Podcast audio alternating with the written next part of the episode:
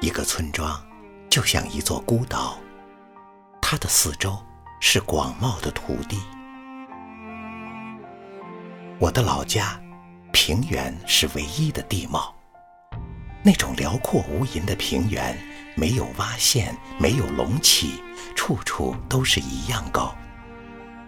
你的视线不会受到阻隔，你的每一次眺望都可以抵达极限，看见天地相接。我从小就了解到什么是大，那种大是迷人的，也是折磨人的。它不是沙漠或者海洋，再大也不过是跨越的距离。平原不一样，它是你劳作的对象，每一分每一寸都要经过你的手。农耕时代，苍茫大地，每一棵麦苗都是手栽的，每一束麦穗都是手割的，这是何等艰辛！何等的艰辛，不能想。是的，有些事情你可以干一辈子，但一想就会胆怯，甚至于不寒而栗。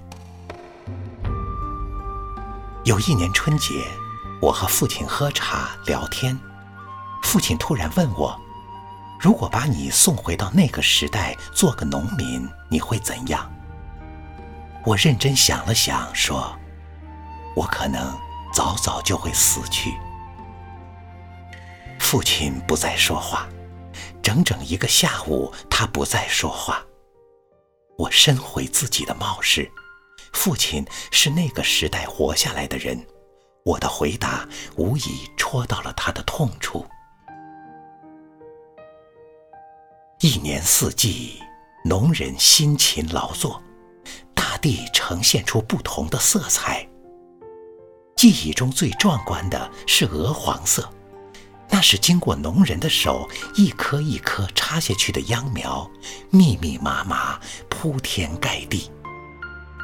这些农人不是画家，也不是文学家，但“青黄不接”这个词儿一定是他们创造出来的。一青一黄，一枯一荣，他们骨子里的悲欢。就是这两种颜色。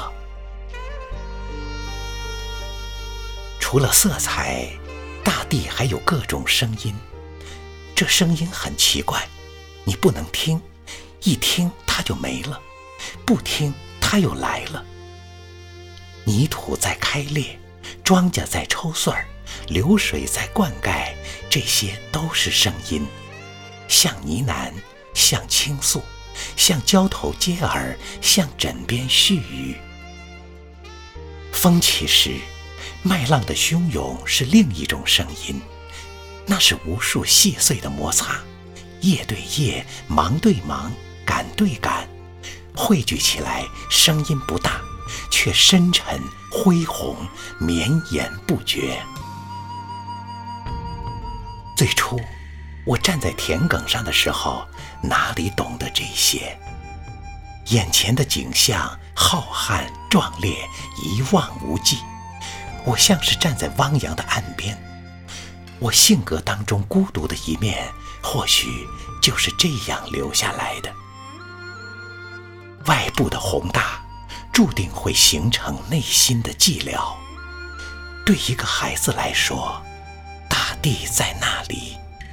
一直在那里，永远在那里。